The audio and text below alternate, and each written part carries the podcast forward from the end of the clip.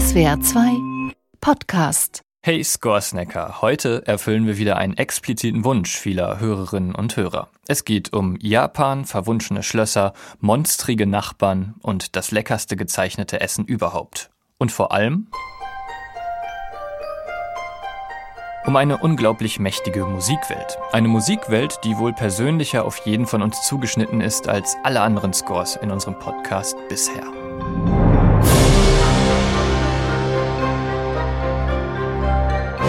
Heute in Score Snacks Studio Ghibli. Score Snacks.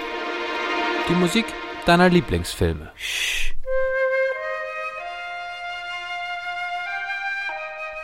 Ein völlig überladener kleiner Wagen tuckert zwischen grünen Feldern hindurch. Vorbei an einem kleinen Waldschrein, an Reisfeldern, an arbeitenden Bauern. Zwischen Koffern und Möbeln auf der Ladefläche sitzen die kleine Mai und ihre etwas ältere Schwester. Gemeinsam mit ihrem Papa fahren sie zu ihrem neuen Zuhause, einem kleinen, schon deutlich in die Jahre gekommenen Haus, einem Geisterhaus, wie die beiden Schwestern überraschend fröhlich feststellen. Ausgelassen hüpfen sie um das Geisterhaus herum und schlagen Räder. Mit ihrer Vermutung haben sie allerdings recht. Aber zum Glück sind nicht alle Geister böse. Manchmal sind Geister genau das, was wir brauchen.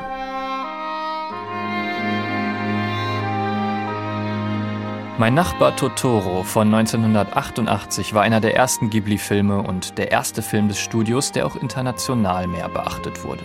Es war die zweite Zusammenarbeit von Komponist Joe Hisaishi und Regisseur Hayao Miyazaki.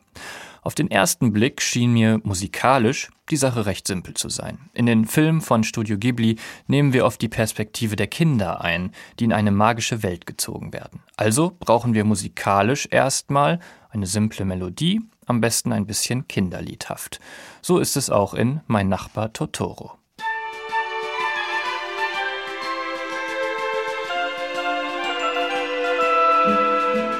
So klingt der Anfang des Films, dann auch sehr märchenhaft und verträumt, wenn die zwei jungen Schwestern mit ihrem Vater in ein neues Dorf ziehen und dort die japanische Landschaft bewundern.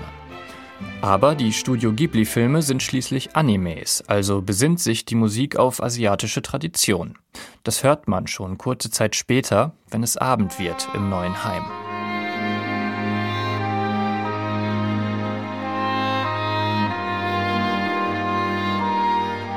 Oder? Hisaishi nutzt hier die Pentatonik. Auf dem Klavier wären das also alle schwarzen Tasten. Als Klavierschüler merkt man recht früh, dass diese Tasten relativ einfach einen asiatischen Sound ergeben.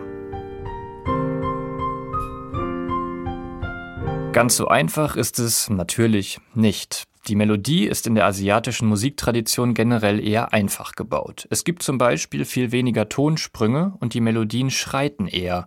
Man kann sie dann auch oft nach Gehör spielen. Aber hier, hier gibt es eine ungewöhnliche und ziemlich europäische Begleitung in der Harmonik. Die Akkorde sind so jazzy, so offen, dass wir gar keine Tonart festlegen können.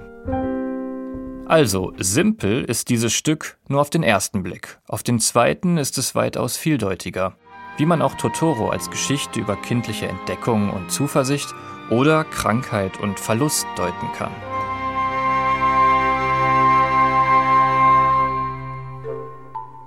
Wenn Hisaishi dann noch in bester Hollywood-Manier Mickey Mousing mit Leitmotivik verbindet, wie hier beim Auftritt der vielen kleinen Totoro-Monster,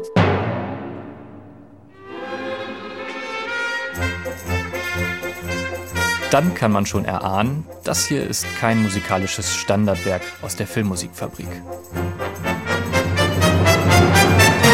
Und doch ist das erst der Anfang. Hisaishi wird schon seit Jahrzehnten auch der John Williams von Japan genannt.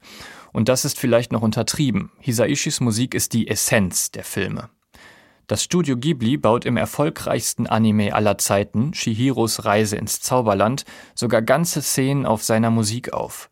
Man kann sich das wirklich bildlich vorstellen. Bevor eine Szene überhaupt produziert wird, komponiert Hisaishi die Musik dazu. Und zu seiner Musik wird dann die Szene gebaut. Ein absolut ungewöhnliches Phänomen, wenn es um Scores geht. Chihiro ist verzweifelt. Nach einer Irrfahrt finden das junge Mädchen und ihre Eltern in einem verlassenen Dorf ein frisch gekochtes, dampfendes Festmahl.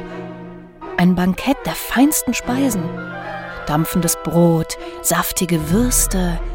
Lecker. Doch ihre Eltern hören nicht mehr auf zu essen. Sie essen weiter, weiter, weiter, bis sie sich in riesige Schweine verwandeln. Chihiro flieht und gerät direkt in die nächste Katastrophe. In einem geheimnisvollen Schloss, das sie nicht mehr verlassen kann. Dort soll sie sich in einem Keller Arbeit suchen, als Heizerin. Doch sie scheint überflüssig zu sein.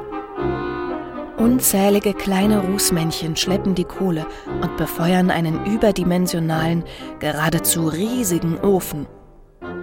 Sie folgen einem festgelegten, geordneten Arbeitsablauf.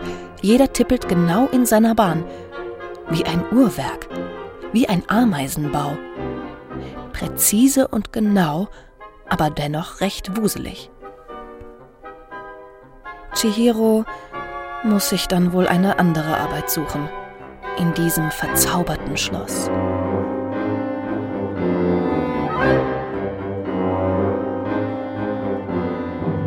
Die plastische Musik Hisaishis setzt Assoziation und Erinnerung frei. Für jeden und jede unterschiedlich. Bei mir ist das natürlich die Kindheitserinnerung an bestimmte klassische Programmmusik, also Musik mit Geschichten, die ich als Kind gerne gehört habe. Zum Beispiel war das hier der Zug der Zwerge von Krieg. Das gefiel dem kleinen Malte.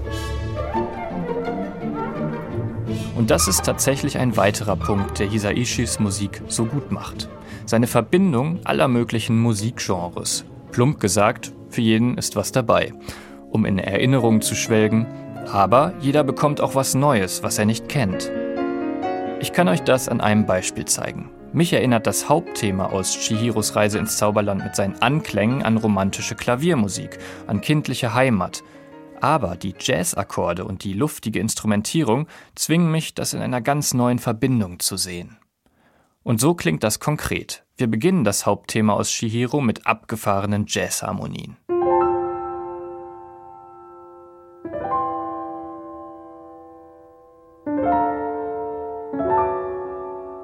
Und elektronisch-experimentellen Synthesizer-Schwaden.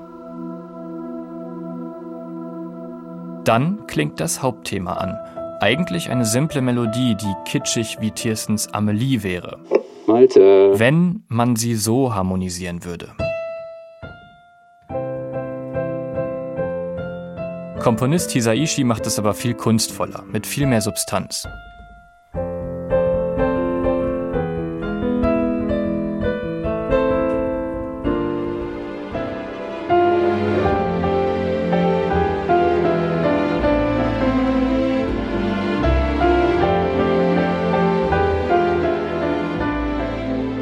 Und noch ein weiteres, ziemlich besonderes Geschütz fährt Hisaishi in seinen Filmmusiken auf. Das japanische Konzept des Ma. Ma ist ein japanischer Begriff, der für die Verbindung zweier Elemente durch Leere, Stille, Raum steht. In Japan ein sehr wichtiges Element, das nicht nur in der Musik, sondern auch in der Kunst, der Architektur und sogar beim Kochen zum Einsatz kommt.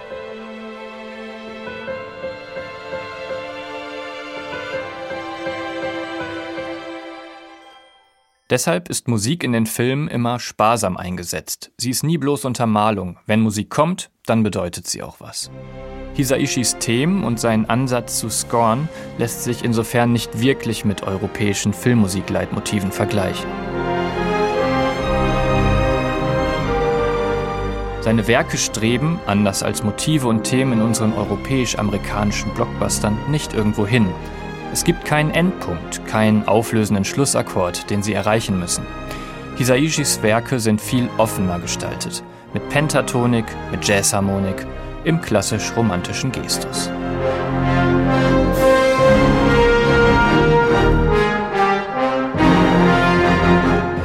Seine Musik nutzt die Stärken aus verschiedensten Musikwelten. Dadurch schafft der Komponist nicht nur was ganz Eigenes, er schafft es auch, weltweit Menschen der verschiedensten Kulturen in seine Welt einzuladen. Die perfekte Musik also für Imagination, für Träume und eine Rückbesinnung auf die Unschuld der Jugend. Etwas, von dem man gerade heute eigentlich gar nicht genug haben kann.